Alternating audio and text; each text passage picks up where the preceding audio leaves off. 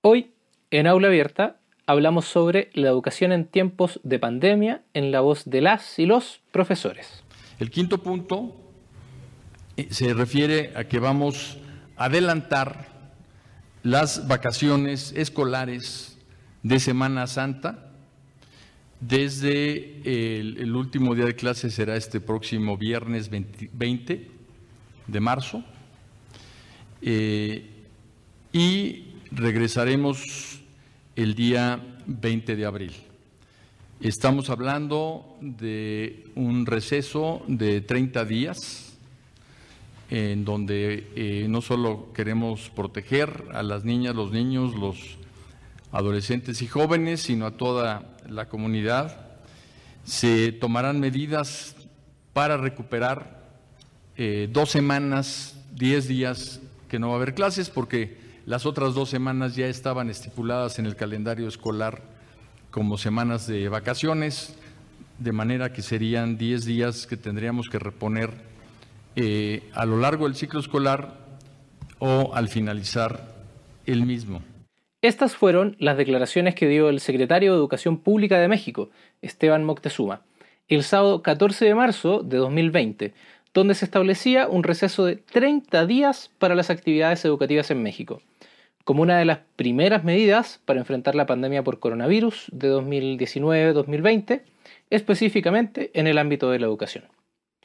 Nueve días después, el 23 de marzo, se publicó el boletín número 76 de la Secretaría de Educación Pública, también conocida como CEP, que convocaba a participar de la educación a distancia o de manera más enfática, dictaminando que todas las maestras y maestros deberán estar disponibles desde sus hogares para atender las indicaciones de las autoridades durante este periodo. Para llevar a cabo la educación a distancia, la SEP dispuso del programa Aprende en Casa, que entre sus medidas iniciales consideraba una oferta educativa por Internet y por televisión. Aquí llama la atención la colaboración con la empresa Microsoft, que colaboró con la herramienta Teams para organizar sesiones de trabajo y capacitación a distancia a pesar de que existen comunidades educativas abiertas relacionadas directamente con el software libre, como Jitsi, Moodle, Big Blue GeoGebra, entre otras, que tienen herramientas construidas con propósitos educativos y didácticos, y no de manera general como la empresa privada, como la herramienta de la empresa privada con la cual se hizo el acuerdo. La SEP también dispuso de una programación educativa en los canales de televisión 11 Niñas y Niños y el canal Ingenio TV. Si bien el citado boletín se reconocen las distintas condiciones de conectividad de ciudades, pueblos, rancherías y comunidades de México, queda el interrogante de si realmente han podido atender, en términos educativos, a las diferentes localidades del país, considerando sus condiciones particulares. Quienes seguramente tienen una respuesta a estas preguntas son las y los docentes. De esta manera, en el podcast Aula Abierta, quisimos darle un espacio a las y los profesores para que sean ellas y ellos quienes nos cuenten cómo ha sido la experiencia educativa en tiempos de pandemia. Para ello, contamos con dos episodios para hablar sobre la educación en tiempos de pandemia en la voz de las y los profesores. En el primer episodio conversamos con un grupo de investigadoras e investigadores educativos que nos cuentan de la encuesta que realizaron a profesoras y profesores para reconocer sus experiencias sobre diferentes ámbitos educativos durante la pandemia, como por ejemplo la disponibilidad tecnológica, la conectividad, la deserción de sus estudiantes, aspectos emocionales, entre otros. En el segundo episodio nos centramos en la voz de las y los profesores a través de testimonios en audio que compartieron desde distintos rincones de México, como Baja California, Ciudad de México, Estado de México, Jalisco, Puebla, Querétaro y Tamaulipas. De esta manera, dedicamos estos episodios de aula abierta para conocer en voz de sus protagonistas, las y los profesores, cómo se ha vivido la práctica docente durante la pandemia, abordando preguntas como por ejemplo, ¿Cómo han vivido junto a sus estudiantes el cambio de la enseñanza y el aprendizaje de lo presencial a lo 100% en línea? ¿Cómo han influido las condiciones dispares de conectividad en el desarrollo de sus clases? ¿Cómo ha influido el uso del software libre o el privativo en la educación en línea? De la educación en tiempos de pandemia, de la experiencia de las y los profesores junto a sus estudiantes en una modalidad 100% en línea y mucho más, te lo contamos aquí en Aula Abierta. El Centro de Cultura Digital en colaboración con Sergio Rubio Pizzorno presentan Aula Abierta. Aula Abierta.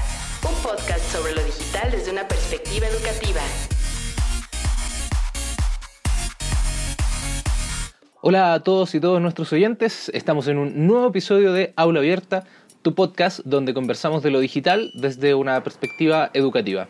Los saluda Sergio Rubio Pizzorno en la conducción y producción y el gran Rodrigo Valdés en la grabación y edición. Como les decía en la editorial, este episodio es la primera parte de una entrega especial donde conversaremos y hablaremos de la educación en tiempos de pandemia en la voz de las y los profesores.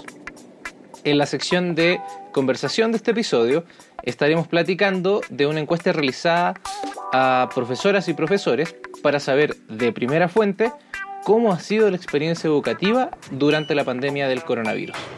Para ello nos acompaña Elizabeth Mariscal, Rebeca Flores, Gabriela Buendía y Javier Lezama. Además, en la sección El evento del mes, te traemos toda la información del programa Encontrarse, con el cual se realiza el lanzamiento del canal CTV del Centro de Cultura Digital. Todo esto y más en un nuevo episodio de Aula Abierta que hoy dedicamos a la educación en tiempos de pandemia en voz de las y los profesores.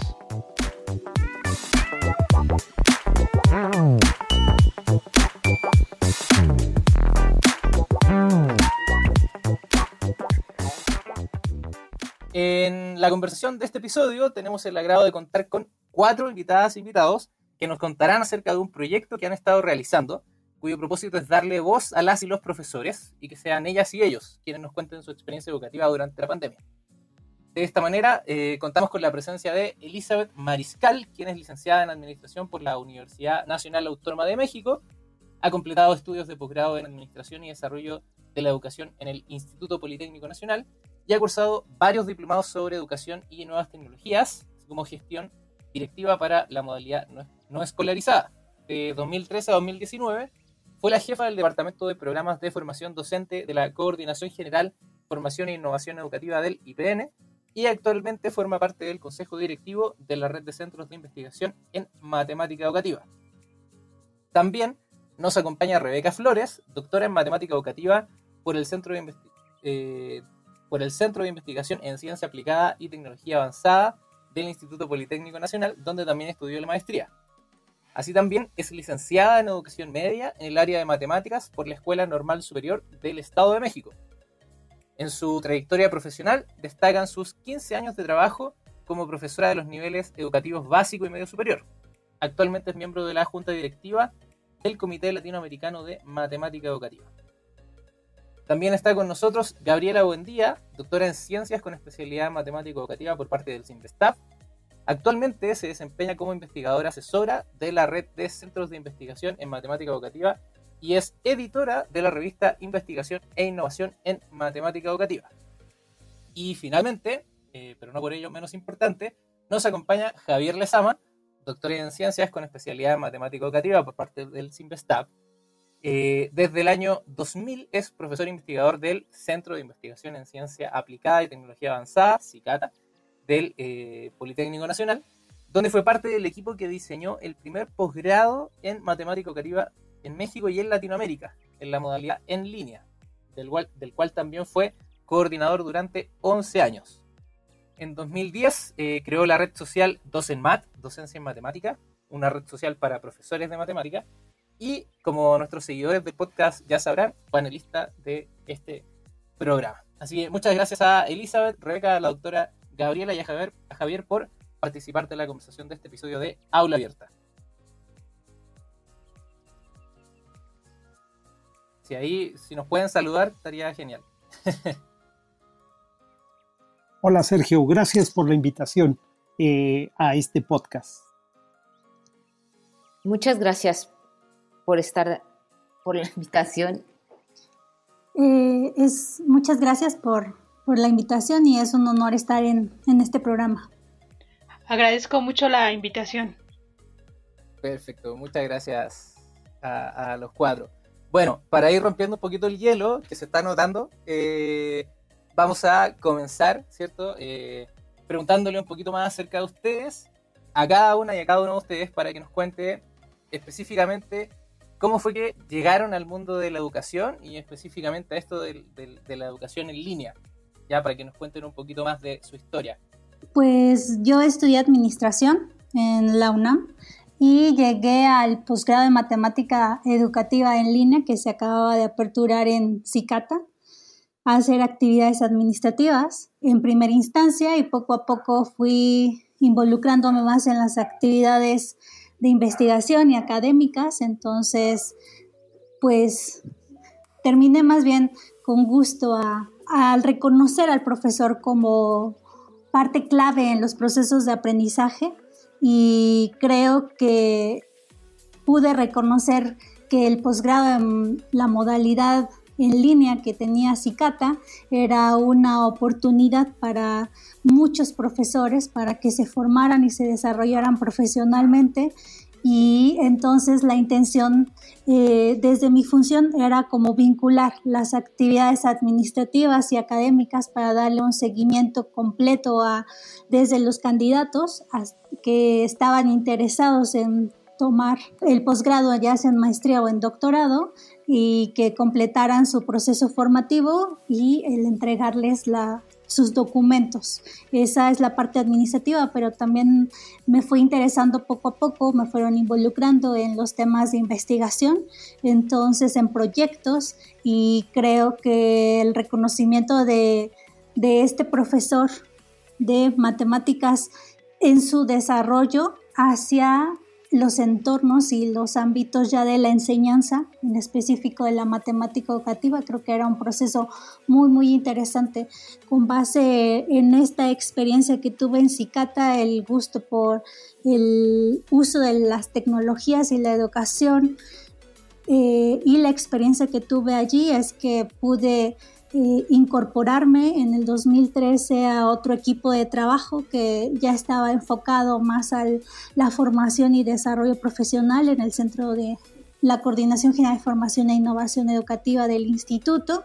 Y pues ahí pude incorporarme a un ámbito mucho más amplio para el, los procesos formativos de los profesores del Instituto Politécnico Nacional en sus 46 unidades académicas de nivel medio superior y superior, atendiendo una población de aproximadamente 16 mil docentes. Nosotros en esta área coordinamos los procesos formativos y pues les ayudamos y acompañamos en el planteamiento de estrategias en el marco de un programa institucional de formación de profesores. Entonces, la verdad es que disfruto mucho, me gusta eh, todos los temas relacionados con esta formación, desarrollo profesional de los docentes. Obviamente tengo mucho mucha relevancia a los profesores de matemáticas por el área misma del instituto y el impacto que tienen sus carreras y, y la formación de los profesionistas en nuestra institución. Muchas gracias, Eli, por, esa narración de, tu historia, de cómo llegaste a este ámbito educativo. Oye, me, surge una pregunta. En, bueno, estuviste primero ahí en Cicata, ¿cierto? Donde está este posgrado, maestría y doctorado, 100% en línea. Y luego cuando pasas al, Politécnico, a esta coordinación, ahí entiendo que se les da distintas acciones de formación a los profesores, talleres, cursos y así. ¿Y existía algún curso para los profesores de enseñanza en línea? Sí, nosotros en términos generales lo que hacíamos, lo que hace el Departamento de Programas de Formación Docente es coordinar los procesos formativos dentro de las unidades académicas.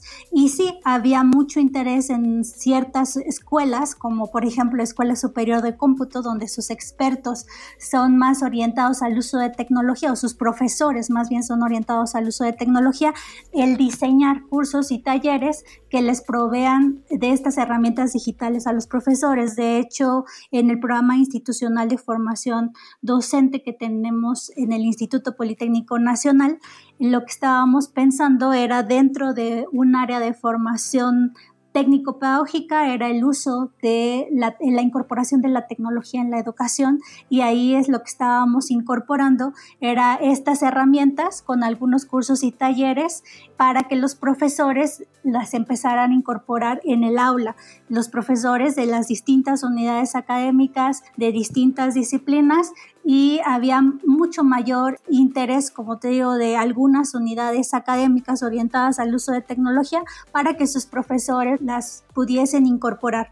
Pocas escuelas este, tenían programas de formación más completos, pero sí las iban incorporando. Cabe mencionar que la modalidad no escolarizada es muy pequeña y en el Instituto Politécnico Nacional al menos la había un área encargada para atender el polivirtual, que es atender esta área de educación virtual en la modalidad no escolarizada a nivel medio superior y superior pero sí, hay antecedentes de, interés también por parte de los mismos profesores de las unidades académicas de proveer, diseñar implementar acciones de formación que atendieran el uso de tecnologías. La modalidad eh, virtual como tal no, porque así como se mencionó el posgrado de educación a distancia en el Instituto Politécnico, el primero 100% es el, es el, de, el que tenía CICATA en matemática educativa desde el año 2000, que fue creado este posgrado o aprobado por el Consejo Consultivo, pero eh, modalidades mixtas era trabajando en, en, otro ámbito que era el polivirtual, donde había figuras muy distintas como celdas de producción y otras metodologías y dinámicas distintas a lo que este, actualmente la situación nos está llevando a, vivir en las unidades académicas. Es muy interesante todo lo que nos cuentas, Eli. Muchas gracias por tu, por, eh, tu respuesta. Y me gustaría continuar con Rebeca, sobre todo porque leyendo su semblanza eh, que era súper interesante, que es muy interesante, sobre todo porque es una profesora que tiene formación eh, normal y que luego ingresa a estudiar un posgrado, tanto maestría como doctorado, en, matemática educativa. Entonces me gustaría que preguntarte, Rebeca, cómo fue este acercamiento hacia eh, el uso de tecnologías o estas cosas en línea, si has tenido experiencia en ello, porque entiendo que en el, en el ámbito de la educación, pues desde siempre has estado. Sí, eh, muchas gracias, Sergio. Ciertamente, mi formación de base es de una escuela normal y en mis primeros años en la docencia, pues me di cuenta de necesidades que tenía que buscar en otros espacios. Entonces, al estar frente al grupo como profesora y darme cuenta que la formación adquirida era insuficiente, bueno, logré encontrar un espacio en justamente en Cicata, que es donde me formé tanto en la maestría como en el doctorado y que ahora comparto espacio con tres personas que también fueron parte de, de esa formación, de la cual me siento afortunada. En ese sentido, yo era una de las profesoras que no le apostaba la formación en línea, debo confesarlo. los digo porque había una sensación como de no saber quién está del otro lado y, cuánta certeza podía haber en lo que se veía. Entonces, ahora que ya pasé todo ese proceso de maestría y doctorado, me doy cuenta de la, la fortaleza que tiene, pero también debo señalar y apuntalar que requiere de, una disciplina. El trabajo en línea es más demandante que el trabajo presencial. No significa que no puedan equipararse, pero debo señalar que disciplina mucho, es decir, te prepara y te hace organizar tus tiempos. Entonces, en ese sentido, considero que esa formación adquirida en línea ha sido fundamental para los avances que se tuvieron después, porque eso me hizo acercarme a una comunidad la cual yo desconocía. La existencia de una comunidad y reconocerme que yo como profesora podía entrar en esa comunidad, que había cosas que compartir, cosas que aprender de la comunidad, por supuesto, abrió un panorama distinto para mí como profesora. Adicional a ello, bueno, debo decir que me abrió paso para poder incorporarme a proyectos, estar em, colaborando en otros espacios, como el programa en el que estoy ahora, que justo tiene incidencia con lo que pasa con los profesores de, matemáticas, que es necesario identificar dónde hay espacios para la formación y difusión de cursos, de talleres, y en ese sentido he tenido oportunidad también de trabajar con profesores de diversas partes del país y también puedo señalar y advertir que estos espacios te dejan ver que se comparten necesidades, que hay necesidad de generar comunidad y que no todos reconocemos esa comunidad. Afortunadamente el trabajo en línea te acerca a esos espacios, pareciera ser que te abre, que te genera como una separación, no obstante ahora creo que podemos recuperar lo contrario, que te acerca a esos espacios. Y creo que esto que estamos viviendo pues ha dado oportunidad para ello. Así es, muchas gracias Rebeca por, tu experiencia y, por la valentía de decir que al principio no confiabas o no creías al 100% en esta modalidad de formación docente en línea, pero que ya luego te reconvertiste, si lo podemos llamar de, alguna manera. Sí, así es. Y, a propósito de eso, también me gustaría preguntarle, eh, ahí conectando las, las intervenciones a la doctora Gabriela, ¿cómo ha sido su experiencia de llegar a, a estos espacios de formación en línea, sobre todo porque ella fue parte de los docentes de este posgrado en línea matemática educativa del, del CICATA y, cómo trabajaban con, o, o si acaso les llegaban estudiantes, así como Rebeca, que les decían explícitamente, oye, yo no creo mucho en la formación en línea. Entonces, ¿cómo, cómo se fue dando eso en su experiencia, doctora? Claro, sí, yo después de terminar el doctorado me incorporé de lleno en diferentes centros de investigación de las redes IMATES en Hidalgo, en Chiapas, y después me incorporé precisamente al CICATA, eh, al PROME, y desde ahí pues efectivamente los programas de maestría y doctorado 100% eh, en línea, maestría y doctorado en matemática educativa. Tiene, para mí fue como, no fue muy diferente porque ya había yo estado trabajando algunos aspectos de educación a distancia, sin embargo, el enfrentarme a ya no conocer, digamos, a mis alumnos 100%, eh, pues no, no, presenciales, sino 100% virtuales, me llevó a entender qué significa ahora reconocer a una persona, por ejemplo, primero por su voz, igual que ahora. Y eso es una experiencia muy interesante porque eso se conjuga también, por ejemplo, por cómo escribe las personas. Nosotros en el programa, todos mis colegas y yo, estuve ahí en el CICATA alrededor de cinco o seis años eh, formando especialistas en matemática educativa y yo conocía a la gente que se formaba conmigo a través de su voz y a través de lo que escribían. Y es increíble cómo uno llega a conocerlos, convencer a los estudiantes que ingresaban, que son profesores en ejercicio, que era una modalidad posible, viable y que además iban a ser maestros o doctores investigadores, ya, por ejemplo, los doctores de calidad y propositivos era como difícil, era a lo mejor ellos lo veían como como un sueño, cómo va a ser posible que me van a enseñar a investigar, cómo van a ser posible que me, me enseñen a problematizar mi aula, a entender los procesos didácticos. Pero sí, es factible porque obviamente nosotros teníamos medios, teníamos herramientas, teníamos diálogo, teníamos gente que nos, pues, nos asesoraba en cuestiones técnicas y otras en cuestiones producto de la investigación.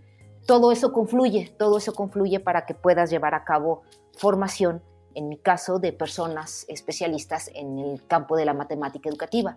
Al principio sí, efectivamente, les cuesta trabajo porque básicamente no creen que sea posible, pero Después llega un momento en que no es una barrera, sí es un matiz, sí es diferente, pero no es eh, en cuanto a calidad de lo que finalmente haces, no resulta, eh, no es una modalidad que determina, por ejemplo, ese tipo de, calificativos que tengan que ver con la calidad. Es, otra cosa, las cosas que inciden por ahí. Y ahora, por ejemplo, que ya trabajo más bien con la red de CIMATES, de Centros de Investigación en Matemática Educativa, toda mi labor es en línea y, tengo la fortuna de estar en contacto con, muchas comunidades del país, reconocer muchas fortalezas, muchas necesidades que hay por ahí, pero es gracias a estos medios virtuales que eh, al proponerlos yo, la gente se anima a trabajar contigo y decir sí es factible hacerlo, ¿no? E, esa sería mi experiencia. Muchas gracias, doctora Gabriela. Y, y tocó un tema que para mí por lo menos es muy importante y creo que se está reconociendo bastante a propósito de la pandemia, que es este sesgo que teníamos o que, muchas personas tenían antes de la pandemia respecto de los espacios de formación en línea. Uno, uno siempre los consideraba como de baja calidad. Ya, eso, e, e, esto que estoy diciendo era lo que nunca se decía, pero se, se, rumoraba o se decía ahí en conversaciones de pasillo que, que la formación en línea era de baja calidad, no era tan buena como la formación presencial. No obstante, ahora con esto de la pandemia, a todos nos tocó hacer formación en línea o dar clases en línea, recibir clases en línea, estar interactuando eh, con un propósito educativo en espacios 100% en línea. Y ahí la mayor parte de las personas se dieron cuenta de que, no, no, eran enchiladas. O sea, que no era algo, ah, sí, pues colguemos el PowerPoint o colguemos el PDF, la lectura en un repositorio en línea y ya con eso estamos listos con la formación en línea. No, sino que tenían que ver con otro tipo de cosas. Y a propósito de ese otro tipo de cosas, con lo que tiene que ver la formación en línea, me gustaría que Javier nos pudiera contar un poquito de su experiencia y, sobre todo cómo nace este programa que, ya nuestros y nuestras oyentes se habrán dado cuenta. Tanto Elizabeth, Rebeca, la doctora Gabriela y Javier están relacionados con este posgrado eh, en línea en matemática educativa del, Instituto Politécnico Nacional, que además este año cumple 20 años y donde Javier, como decía su semblanza, es, participó del, equipo de diseñadores de ese programa de formación de profesores, eh, tanto en maestría y en doctorado, y además fue coordinador de este, de este espacio. Así que Javier, ¿nos podrías contar un poquito más al respecto? Claro que sí, Sergio, y te agradezco muchísimo la pregunta y voy a ser prudente, porque me podría alargar enormidades con esto. Voy a tratar de ser conciso y es, esta pregunta es emocionante para empezar, este, quien les habla es un profesor de vieja guardia. Es decir, tengo 40 años rondando las escuelas. En 1979 entré a un CECIT del Politécnico, el CECIT Juan de Dios Batis, y estuve 18 años como profesor de matemáticas ahí, y fueron 18 años sensacionales, extraordinarios, académicamente de lo mejor que me ha pasado en mi vida. ¿sí? Estando ahí, ya después de unos más o menos 10, 12 años, empecé a tener contacto siempre con alumnos, evidentemente, pero empecé a ligarme a los profesores del Politécnico de nivel medio. Y entonces fuimos escuchándonos, fuimos reuniendo, nos fuimos reuniendo y fuimos creando nuestra propia organización como profesores medio nerds, porque siempre pensando mucho en lo académico, y ahí se abrió para mí un campo académico que es el campo académico de la matemática educativa. Yo no conocí la matemática educativa en el posgrado, la conocí con mis colegas, con mis compañeros, porque íbamos y jalábamos todas las investigaciones, las tesis, invitábamos a los especialistas a que nos platicaran. Bueno, después como tenía que ser y tardíamente empecé a estudiar una maestría y luego doctorado, seis años me dio oportunidad el Politécnico de dedicarlos a estudiar maestría y doctorado en Simvestab. Y ahí conocí el campo en, su profundidad y conocí a muchos investigadores y conocí a muchos maestros, pero yo traía la chispita de que el maestro era un elemento crucial para poner, para prepararse y cada vez ser más efectivo y mejor con los estudiantes. La suerte, las circunstancias, no sé qué, Sergio e hizo que me invitaran por pertenecer al poli, una, y la otra porque mis profesores tuvieron confianza en mí, porque además fue un hombre adulto, a lo mejor veían, más o menos es sensato este cuate, y me propusieron participar en este proyecto de posgrado en matemática educativa que efectivamente he tenido la suerte extraordinaria, Sergio y compañeras, de poder ver la evolución, la creación y la consolidación de un proyecto eh, educativo de largo alcance. Cuando se lanzó la propuesta, no creas que fue una propuesta de posgrado muy aceptada, decir, bravo, bravo. No, había mucha desconfianza, como sigue habiendo ahora, tú lo acabas de decir, a la educación a distancia, en línea, en los formatos virtuales y ahora ya dicho de manera elegante en estos espacios digitales o con dentro de este medio digital. Había muchas dudas, nos decían cosas muy raras, que era producto no de mala intención, sino de desconocimiento del medio. Te estoy hablando de hace 20 años esto. Y desde hace 20 años se supone que una sociedad avanzada se está preparando para los cambios, tiene que estar viendo qué va a pasar al futuro y efectivamente la sociedad y la globalización, este gran eh, modelo de la comunicación eh, que se extendió por todos lados, señalaba que la educación a distancia y ahora en espacios digitales eh, iba a ser una realidad. Nosotros nos lanzamos a hacerlo. No ha sido fácil. Sin embargo, después de 20 años tenemos un posgrado, gracias a mis compañeros, y que no somos muchos, siempre hemos sido muy pocos los que hemos trabajado en este posgrado, pero gracias a ellos tenemos un posgrado reconocido en CONACYT con estándar de calidad, o sea que pertenece al sistema de posgrados de CONACYT. Y pues nada más en 20 años, se dice muy fácil, pero hemos graduado a más de 150 maestros en ciencias y hemos graduado más de 50 doctores. Ahorita ya pierdo la cuenta, pero en términos generales eh, ya vamos por arriba de esos números. ¿Qué podría decirse? Estábamos pensando que la educación iba a ser con estas características, que por eso lo hacíamos, no. Pensábamos que era, estas modalidades eran importantes. Fantaseábamos, por ejemplo, pensábamos en posgrado masivo, un posgrado donde puedan estarse formando, haciendo 500 profesores la maestría. Le llegamos a decir y a platicar en corto y decíamos, no, es que con las herramientas, las herramientas que tenemos actualmente, como podrás entender, Sergio, eran bien distintas a las herramientas de hace 20 años por avanzadas que fueran. Y además, porque las herramientas que están en los sistemas educativos son bien distintas a las herramientas utilizan tecnológicamente la gran empresa o los espacios de superdesarrollo que ellos tú ves y parecía ciencia ficción y nosotros apenas correo electrónico, plataformas inciertas para gestionar. Eh, es muy emocionante todo lo que pasó. Finalmente, concluyendo, la pregunta que nos hacemos ante esto que nos está pasando en este momento es si realmente logramos preparar a los profesores para enfrentar esta realidad que se está viviendo en este momento. Es sí y no. bueno, y el sí y no podemos decirlo porque todos, casi todos nuestros maestros, a pesar de haberse educado a distancia con nosotros, cada vez con mejores herramientas, casi todos, si no es que todos, viven su experiencia profesional en espacios presenciales. O sea que aún nuestros propios alumnos, después de haberse educado así, tuvieron que enfrentar el hecho de utilizar la tecnología y los espacios virtuales con propósitos educativos, que ya es otro asunto.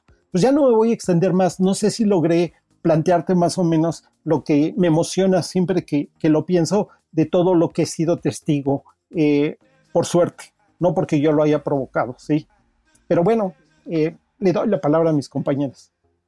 Sí, claro que sí, Javier, y muchas gracias por, contarnos ahí tu, historia con, este posgrado. Y, me quedo mucho con algo, una frase o una idea con la que terminabas tu intervención, que decías, si bien ustedes formaban o siguen formando a las profesoras y a los profesores en una modalidad en línea, los profesores y las profesoras trabajan eh, habitualmente en un contexto educativo presencial. Entonces, en realidad, eso plantea ciertas interrogantes o incluso ideas de decir, oye, en realidad, quizá esto de estarse formando en un posgrado de calidad que sea en línea lo está haciendo más flexibles respecto de dónde poder formarse o cómo formar a sus estudiantes o recomendarle distintas estrategias de enseñanza que no sean eh, las clásicas y tradicionales de eh, el pizarrón y el, y el, cuaderno y cosas así, sino que puedan explorar otras cosas también. En, definitiva, ser, ser, más flexibles.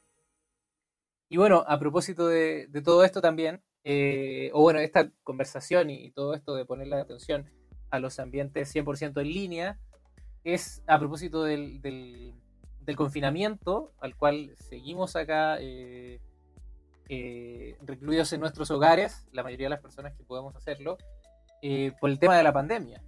Llegó esta pandemia más o menos por ahí por marzo del 2020 a Latinoamérica, específicamente en, en México, y como escuchábamos ahí en la editorial, se le pidió a las profesoras, a los profesores y a todas las niñas y niños que eh, se quedaran en sus casas, pero el mandato era continuar con, la, eh, con el sistema educativo funcionando. Y la alternativa ahí eran eh, hacerlo a través de Internet y de la televisión. Entonces, me gustaría que nuestras invitadas nos pudieran ayudar a contextualizar, a dar un poquito de contexto respecto de, de esta situación. Entonces, no sé si, si la doctora Buendía quizás nos quisiera contar de ¿Cómo ha sido este contexto de la educación durante la pandemia en términos generales? Bueno, en, realidad, quizá más que durante la pandemia, el momento eh, que queremos y estamos pensando en analizar con cuidado porque se deriva de un eh, cuestionario que quizá un poco más adelante pueda describirse con mayor detalle de qué trató este cuestionario, es en el momento de esa transición porque retomo lo que comentaste, Sergio. Imagínate que las noticias empiezan a llegar desde China, diciembre, por ahí. Ah, está muy lejos, ¿no? Eh, no pasa nada. Y, de pronto sabes que la gente viaja y de repente empieza a llegar a México gente enferma de Europa, de Estados Unidos, y dices, ok, una persona enferma, dos personas enfermas, y aquí el punto es, todas esas noticias que todos vivimos, eh, un poco a lo mejor a la expectativa, el profesor también lo empieza a vivir. Y es que eso va a ser relevante porque a medida que todas estas eh, informaciones empiezan a fluir y que de pronto se da la noticia de, como el audio decía, bueno, más bien tú señalaste en el boletín que se les pidió a los profesores estar, entre comillas, disponibles, eso significa no estar disponibles, eh, ah, bueno, aquí estoy, vénganme a contactar. Significa que de un día para otro, un profesor empezó a recibir 100 correos diarios, 50 WhatsApp, con, con ¿qué hago? ¿Qué hago? Eh, este, la tarea, eh, ese momento, Sergio, de la transición que implicó encima de todas las medidas de la sana distancia, se cierran las escuelas, eh, vámonos a nuestras casas con, ojo, tus propios medios electrónicos de ese momento, tu computadora, tu internet, sea como sea que lo hayas tenido, eh, y empieza a averiguar si tus alumnos tienen o no tienen internet, tienen o no tienen una computadora, si es una computadora para todos los miembros de la familia o cada uno de tus alumnos eh, tiene un dispositivo electrónico para acceder. Ese momento es un momento coyuntural en el cual pasaron, sabemos que pasaron muchas cosas, las redes sociales nos dijeron muchas cosas, pero la pregunta que nos hicimos nosotros es, ¿qué pasó con los profesores? ¿Cómo vivieron esos momentos de tránsito hacia una responsabilidad que cae sobre ellos? Porque no era el momento de votar eh, ya no voy a dar clases. No, al contrario, era una petición nacional, gubernamental. También se volvió en algunos casos, ahorita platicaremos con más detalles, en una petición institucional, pero también se volvió un asunto personal. ¿Qué hago yo? ¿Cuál es mi rol docente? Y en particular, ¿cuál es mi rol docente eh, al enseñar matemáticas? Porque también eh, vamos a platicar la particularidad de la disciplina. Ese fue el escenario y ese es el, punto clave donde estamos como tratando de entender al profesor, reconociendo su voz. Y lo que ya hemos oído, ahora tratamos de darle voz al profesor en ese momento, Sergio. Muchas gracias, doctora Gabriela. Y claro, fue un panorama que yo creo que ahí sí todas y todos podemos estar de acuerdo que era algo para lo cual no estábamos preparados. O sea, nadie estaba preparado para que eh, comenzando el año nos dijeran, hoy hay una pandemia y van a tener que guardarse, no sé, la mitad del año en sus casas, eh, pero hay que tratar de que el mundo siga girando y que las cosas sigan pues, con, con, la mayor normalidad posible. que en ámbitos educativos tiene que, ver con que las clases se sigan haciendo. Y, claro, la, alternativa era, bueno, no podemos dar clases presenciales, ¿cómo lo hacemos? Y ahí también yo veo que es un, asunto de, avance tecnológico, que en el año 2020 podemos decir, contamos con Internet, está más o menos eh, bastante masificado el uso de Internet, la conectividad, ¿cierto? En, todo el país o, en el mundo incluso. Entonces podemos aprovechar este recurso digital para poder suplir esa materialidad física que tenían las clases presenciales para hacerlo a través de una materialidad digital. Pero eso no es tan, no es tan directo como lo acabo de decir, sino que en realidad tiene ciertos matices, como nos mencionaba la doctora Gabriela. En México no todos tienen conexión, conectividad para Internet. Y es más, no en todos los hogares hay ni televisión o teléfonos celulares o computadores. O si hay computadores, bueno, tanto la mamá, el papá tenían que utilizarlo para trabajar y más o menos ahí como turnárselo entre la mamá, el papá, los hijos, las hijas, ¿cierto? los miembros de la familia en general para hacer sus labores ya sea de trabajo o eh, educativas para los niños en este caso, para que asistieran a sus clases, por ejemplo, o que asistieran a clases, imagínense esto, muy, muy, muy como de Asimov, asistieran a clases mirando la tele. es una cosa así como bien, eh, bien del 2020, si lo pensamos como en sentido futurista, espero no distópico. Entonces, yo entiendo que a propósito de este contexto y del contexto también particular de las profesoras y los profesores de matemática, ustedes quisieron recoger la voz de los profesores y preguntarle directamente a ellos cómo lo estaban pasando, cómo había sido esta transición y en general bastante querían preguntarle muchos detalles de cómo está haciendo esta experiencia educativa durante la pandemia. Entonces entiendo que hicieron una encuesta y ahí me gustaría eh, preguntarle a Rebeca si nos puede comentar un poquito cómo fue esto de que se, cómo idearon esta encuesta, a quién estaba dirigida esa encuesta, en, en general cuál es la motivación. Bueno, eh, quizá luego Javier pueda completar algunas de las cosas que voy a comentar porque en realidad hay una idea germinal que él nos comparte y que gesta lo que estamos en este momento analizando. Ciertamente em, era importante saber qué estaba pasando con el profesor en esta transición. Como se reconoce, esto fue abrupto, inmediato y no había posibilidad de decidir si se hacía o no se hacía. Se estaba, había una necesidad urgente y el profesor lo asume como tal. Entonces, para nosotros era importante saber qué estaba pasando con los profesores de, matemáticas y pudimos darnos cuenta que em, habría que pensar en los distintos niveles educativos. El cuestionario recoge información del básico, medio superior y en menor medida del superior, pero también hay información y, de distintos países. La intención era saber sobre cómo estaban viviendo esa transición, qué les estaba pasando, qué estaban notando ellos. Es decir, pensar un poco en que, dadas sus condiciones, ellos estaban adaptando y además estaban reconociendo lo que esta modalidad les estaba requiriendo. Ellos mismos te señalan que le dedican más tiempo para la preparación de sus actividades, para armar una clase, porque su escenario es distinto. Incluso las formas de comunicación estaban siendo distintas. En particular, podría comentar que notamos que en el nivel básico la participación de los padres de familia se vuelve fundamental. En ese sentido, cabe señalar que el cuestionario nos da cuenta de cómo se estaba y se está viviendo esa, esa transición, de qué era lo que estaba pasando y que en realidad se, se desconoce, ese sentir, esas, esas emociones, lo que la preocupación de los profesores por no saber si sus estudiantes estaban entendiendo las actividades, cómo iba a ser ahora las actividades, algunos te lo dicen de forma explícita, los contenidos tienen que modificarse, no puede ser de la misma manera.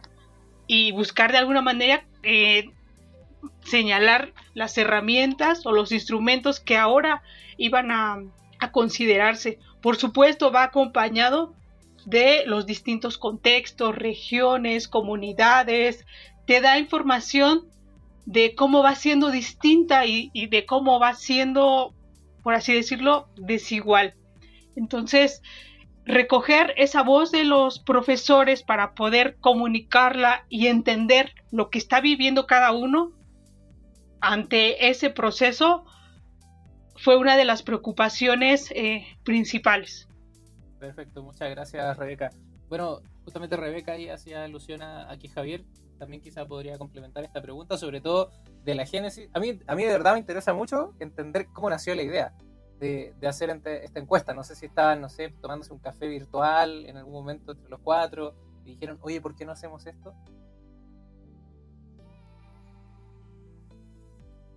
Bueno, no sé si me estás preguntando a mí, pero te voy a platicar. Adelante, Javier, con toda confianza.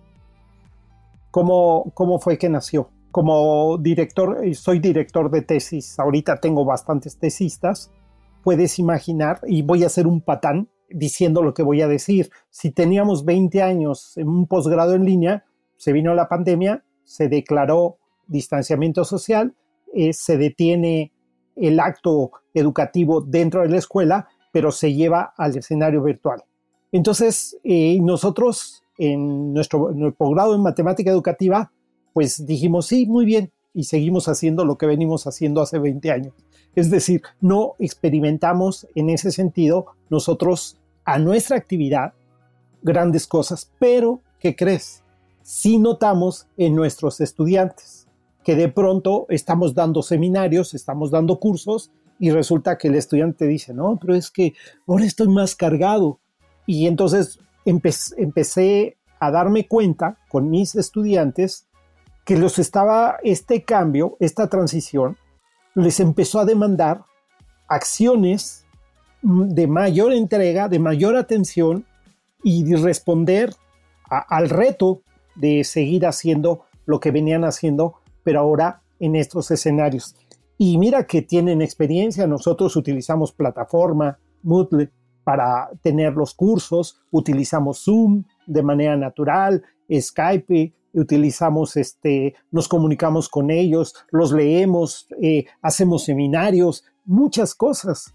Y ellos, trata de imaginar, eh, yo creo que es bien fácil imaginar un profesor, estoy hablando de un profesor estándar que prepara su clase, si tú quieres, no un gran escrito, pero sí hace un diagrama de lo que va a hacer, ya sabe cómo va a llegar o qué va a escribir en el pizarrón, cómo va a interactuar con sus estudiantes, ya sabe dónde están los latosos y ya sabe los que les cuesta trabajo y al, al más sobresaliente o el que entiende más rápido le pide ayuda con sus compañeros. ¿Qué crees? Todo eso se desmoronó.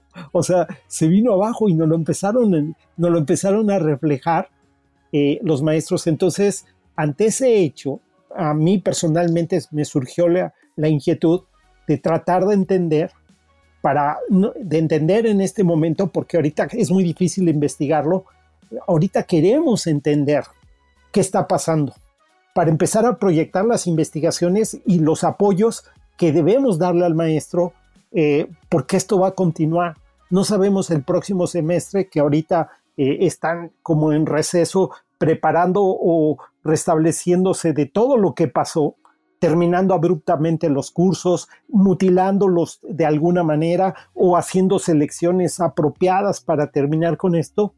Tengo una alumna que tiene nueve grupos. Esa es una realidad mexicana. No todos los maestros, pero hay maestros que asistan. Imagínate cómo vivió ella esta experiencia de atender a todos sus estudiantes los profesores empezaron, por decirlo así, a ver que no todos sus estudiantes atendían lo que ellos hacían. Entonces, toda esta fenomenología, este, esta transición se mostró como un fenómeno impresionante. Imagínate a miles de profesores de todo el país con diferentes circunstancias cambiando de modalidad. Entonces, hubiéramos querido preguntarles a todos, entonces, lo que hice fue construir una batería de preguntas a partir de inquietudes y lo que hice fue socializarlo precisamente con las compañeras que ellas me completaron la idea, me dijeron, no, tenemos que preguntar de esto, falta esto, esta pregunta está así. Esa es realmente la, motivación de, hacerlo. Ahora, yo tengo una visión muy romántica, Sergio, y, y te la voy a expresar y no me da pena decirlo. A mí me parece que los profesores se portaron a la altura. Es decir, les dijeron hay que hacerlo y no se pusieron a decir, porque debieron haberlo dicho, bueno, pues dame las herramientas, prepárame para hacerlo, dime, este, dame la conectividad que necesito. No, no, no. Todo el mundo se lanzó a responder, a meter el hombro, como decimos, eh, con sus elementos, con mucha mediana formación en este esquema. La otra parte romántica, que puedo estar completamente equivocada y que se convierte como una hipótesis a futuro, es de que los maestros en este corto tiempo, de unos cuantos meses, dos meses intensos que tuvieron que vivir, aprendieron lo que muchos cursos no les habían enseñado en años, en verdad. Entonces, ¿qué crees? Ya descubrieron herramientas que difícilmente las van a dejar a un lado. Entonces, eso es lo que pensamos que se puede estudiar a futuro. Por lo pronto, ahorita la misión era, dejemos que la voz de los profesores, que pocas veces se les pregunta cosas a los profesores para que ellos digan y nos digan su realidad, eso era lo que queríamos hacer y eso es lo que estamos trabajando, de hacer, hacer más visible su circunstancia y todo lo que han podido hacer. No sé si respondo a tu inquietud, Sergio. Claro que sí, Javier, y muchas gracias por, por contarnos ahí cómo nace esta idea, sobre todo porque nace de, de una situación bastante real, de lo que te reportaban tus estudiantes que son profesores, que están dando clase, y que de un momento a otro como que se vino esta avalancha de eh, todas las profesoras y los profesores de decir, oye, estoy trabajando mucho más en esta modalidad en línea de lo que usualmente lo hacía en la, en, una educación presencial. Creo que más o menos a todos les pasó eso, o a la gran mayoría, la gran mayoría yo creo que a los profesores les pasó eso. Y, y hay una frase que, que quiero rescatar de, tu intervención, Javier, cuando dices que las profesoras y los profesores estuvieron a la altura de las circunstancias. Ya, quiero, quiero ahí decir que yo también lo creo. Sobre todo porque, como dije hace un ratito, nadie estaba preparado para esto. ¿Cierto? Incluso hay profesores y profesoras que decían, a, mí no me gustan estas cosas en línea. Y que al final tuvieron que, eh, por atender las necesidades educativas de sus estudiantes, pues entrarle nomás a, a la modalidad en línea. Entonces yo también lo creo, creo que los profesores estuvieron a la altura. Ahora, solo lo quisiera contrastar y también para abordar una pregunta que lo más probable es que todos los papás, las mamás, los tutores, ¿cierto? encargados de los niños y niñas eh, en México y lo más probable es que en Latinoamérica han estado diciendo durante este tiempo de, confinamiento. Y es que a los niños, les, bueno, y a los jóvenes en general, a todos los estudiantes, le han estado dejando mucha tarea. Supongo que lo han escuchado, no sé si han recibido esos comentarios de sus estudiantes, de los profesores, de las mamás, de los papás, de los tutores. Yo lo he escuchado bastante, de que, oye, paren de enviarle tanta tarea a mi hijo, ¿ya? No obstante, yo de verdad creo sinceramente que no es tanta tarea, pero bueno, me gustaría preguntarle a, a nuestras invitadas a propósito de lo que dice Javier, o sea, los profesores estuvieron a la altura, pero ¿cómo se contrasta esto con, la percepción que tiene el resto de la población de decir, oye, los profesores llenaron de tarea eh, a los chicos y a las chicas? Bueno, comentar que es cierto, los profesores manifiestan que de alguna manera en esta transición, bueno, tuvieron que aprender cómo iba a darse la dinámica y justo algunos reconocen que solo mandaban las actividades y bueno, esperaban el regreso, pero también se dan cuenta de la carga de lo que implica. Es decir, que el niño debe organizar sus actividades, que son distintas las materias, que cada profesor pide cosas, entonces eh, si se siente sobresaturado o eh, con mucha carga, pero además, como te lo mencionaba, esta modalidad te exige disciplina. Entonces, eso en el trayecto de esta transición se deja ver en lo, en lo que señalan los profesores, en lo que advierten los, los comentarios que ellos nos hacen llegar. Si bien es cierto que deben hacer las actividades, también hay otro aspecto por el que se preocupan, que es el, el sentir del estudiante, el sentir de, de lo que le está sucediendo en esta dinámica. Entonces, bueno, eso es un poco lo que yo percibí. Muchas gracias, Rebeca. Doctora Gabriela. Claro, este asunto de se le carga la mano, pero es, en ambos sentidos y es el asunto de este caos. Imagínate un profesor o, o profesora de los que tuvimos la oportunidad de escuchar, dice, al principio me sentía ahogada en pendientes, hubo días que trabajé más de 10 horas y no lograba terminar. Posteriormente, dice, sistematicé algunos procesos. Hice una carpeta para cada uno de mis 140 alumnos y le asigné la regla en que, que directo van para que almacenen sus tareas en la carpeta, por lo que ya no veo 300 correos por leer en mi bandeja de entrada. Imagínate a la vuelta. Claro que se entiende que si ella está recibiendo tareas, pues igual, o sea, es, a ver, haz, haz, haz, porque necesitamos mantenernos en contacto. Un profesor acostumbrado a la presencialidad y al contacto con sus alumnos es cómo me jalo esa característica a lo virtual, cómo me jalo esa presencia a lo virtual. Yo no quiero perder a mis alumnos. Si aún así prácticamente de los 180 voces que pudimos escuchar de los profesores, 40 de ellos nos dijeron que perdieron alrededor del 70% de sus alumnos. Imagínate los profesores en ese afán de cómo sigo en contacto con mis alumnos. Se me está cargando el trabajo, pero también de alguna manera es cómo hago para mantenerme en ese contacto. Y seguramente la respuesta fue esa que tú mencionaste y que desde, ese, desde el lado de los alumnos se vivió así. Esta característica de que a lo mejor los expertos en educación eh, virtual, los que a lo mejor habíamos estudiado un poco más qué significa esto de la virtualidad, sabemos que hay características de lo presencial que no pueden replicarse tal cual en lo virtual.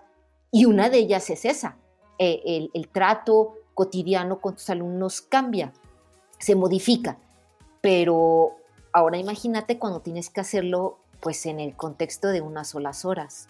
Y todo bajo la presión de no perder a tus alumnos, porque como profesor te importan. Eso quería yo comentar al respecto. Sí, muchísimas gracias también, doctora Gabriela.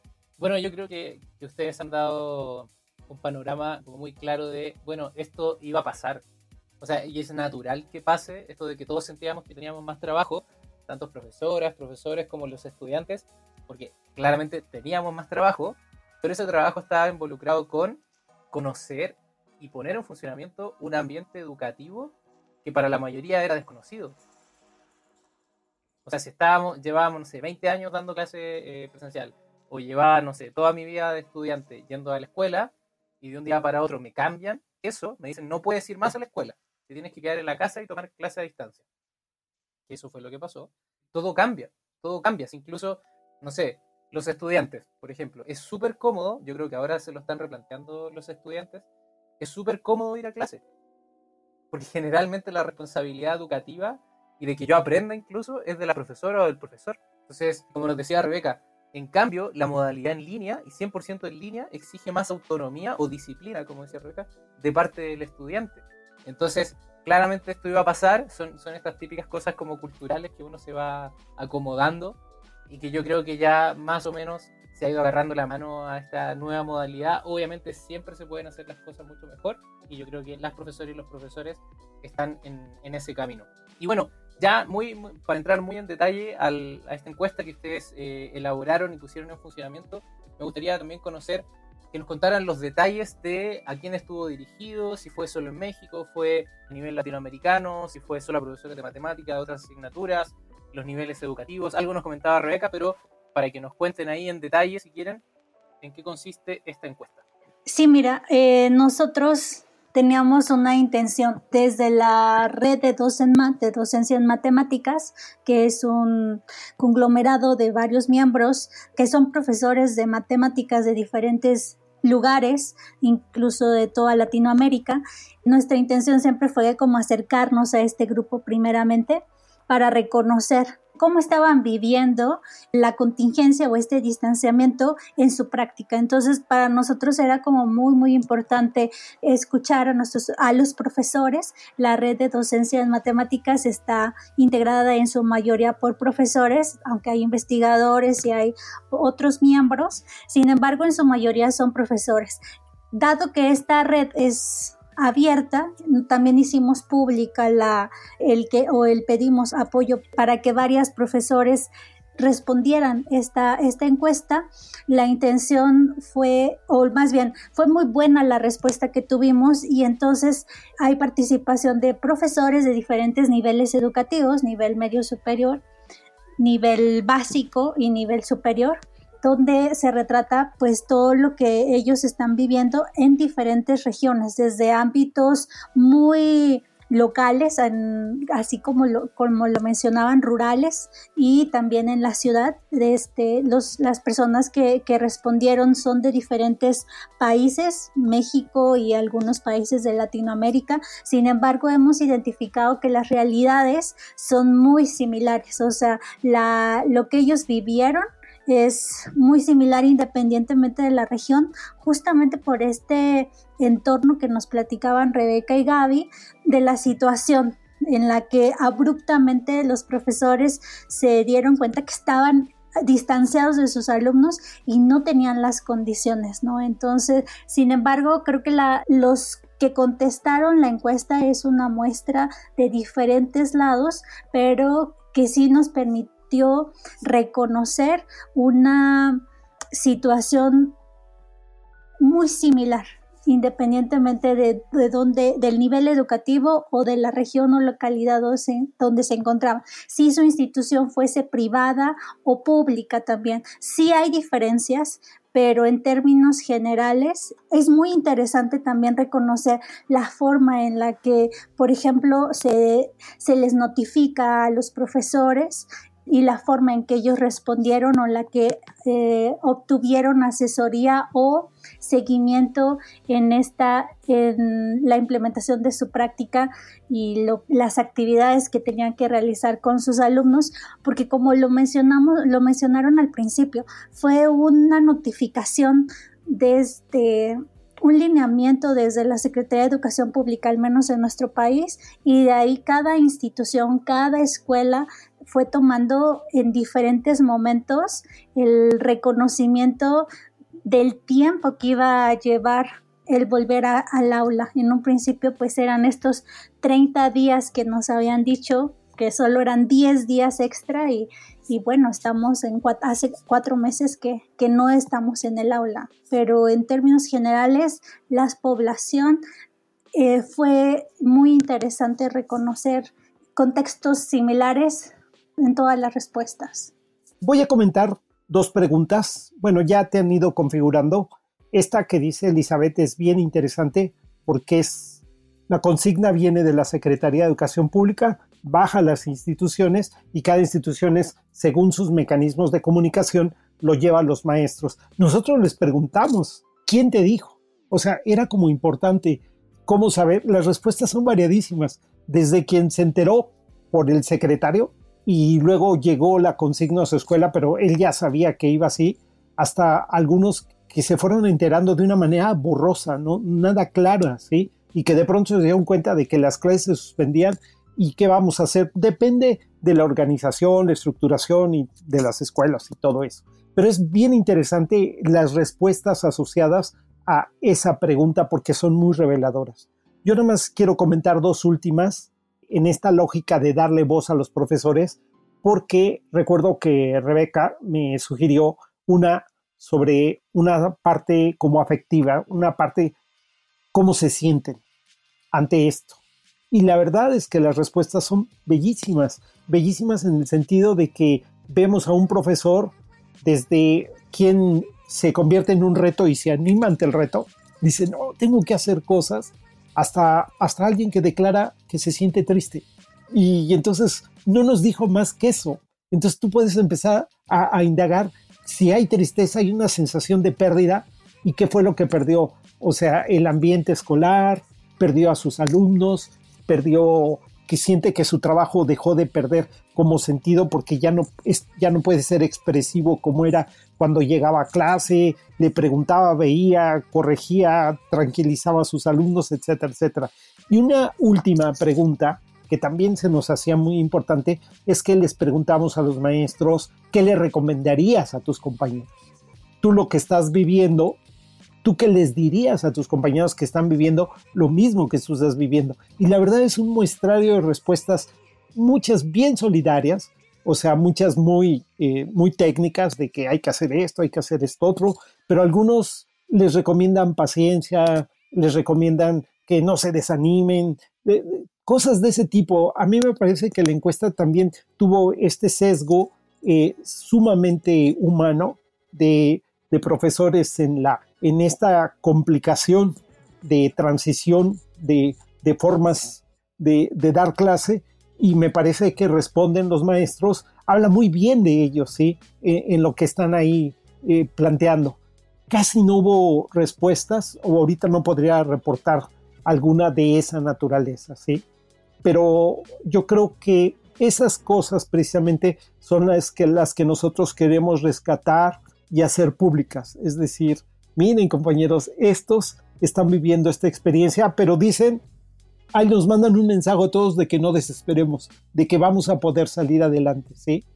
Es claro que algunos profesores dicen, es que no pude hacer bien esto, me falló, ya no pude, pero dicen, pero es que ya me di cuenta que utilizando esta herramienta puedo hacer, es decir, hay una actitud muy pro, eh, muy hacia adelante de lo que es factible hacer con estas herramientas. De esta manera cerramos la conversación de esta primera parte de dos episodios sobre la educación en tiempos de pandemia en la voz de las y los profesores.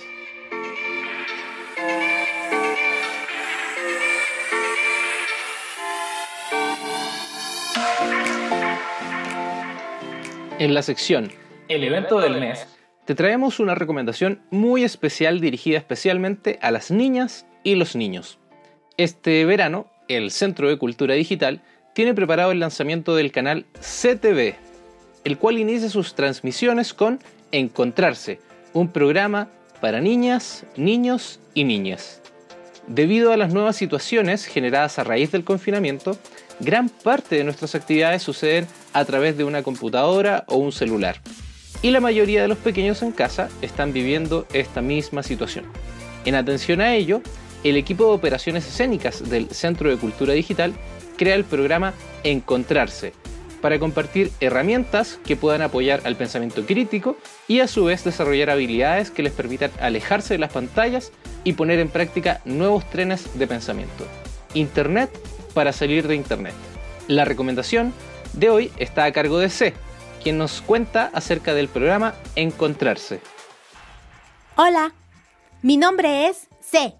Estoy muy emocionada de saludarles e invitar a las niñas, niños, niñes y toda la familia al lanzamiento de nuestro canal CTV, el cual arranca con el programa Encontrarse.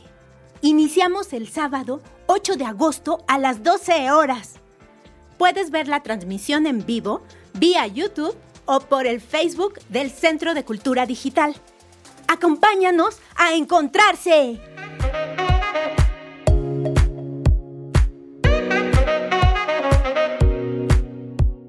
Finalizamos este episodio dándote las gracias por acompañarnos una vez más en el podcast Aula Abierta. Si quieres contactarte con nosotros, nos puedes escribir en Twitter a la cuenta arroba aulaabiertapod, arroba aulaabiertapod POD. O también a mi cuenta personal que es arroba Sergio Rubio. Al inicio, en vez de S, es con Z, arroba Sergio Rubio. Y también nos puedes escribir por correo electrónico a la dirección aulaabiertapodcast.gmail.com. Te recuerdo que nos puedes encontrar en tu aplicación de podcast favorita. Búscanos como Aula Abierta en Spotify, Apple Podcasts, iBox, YouTube y SoundCloud. Suscríbete a nuestro podcast en cualquiera de estas aplicaciones para que te enteres de todas las novedades del programa. Nos escuchamos en una próxima edición de Aula Abierta. Hasta luego y gracias totales. Escuchaste Aula Abierta, una colaboración del Centro de Cultura Digital con Sergio Rubio Pizzorno.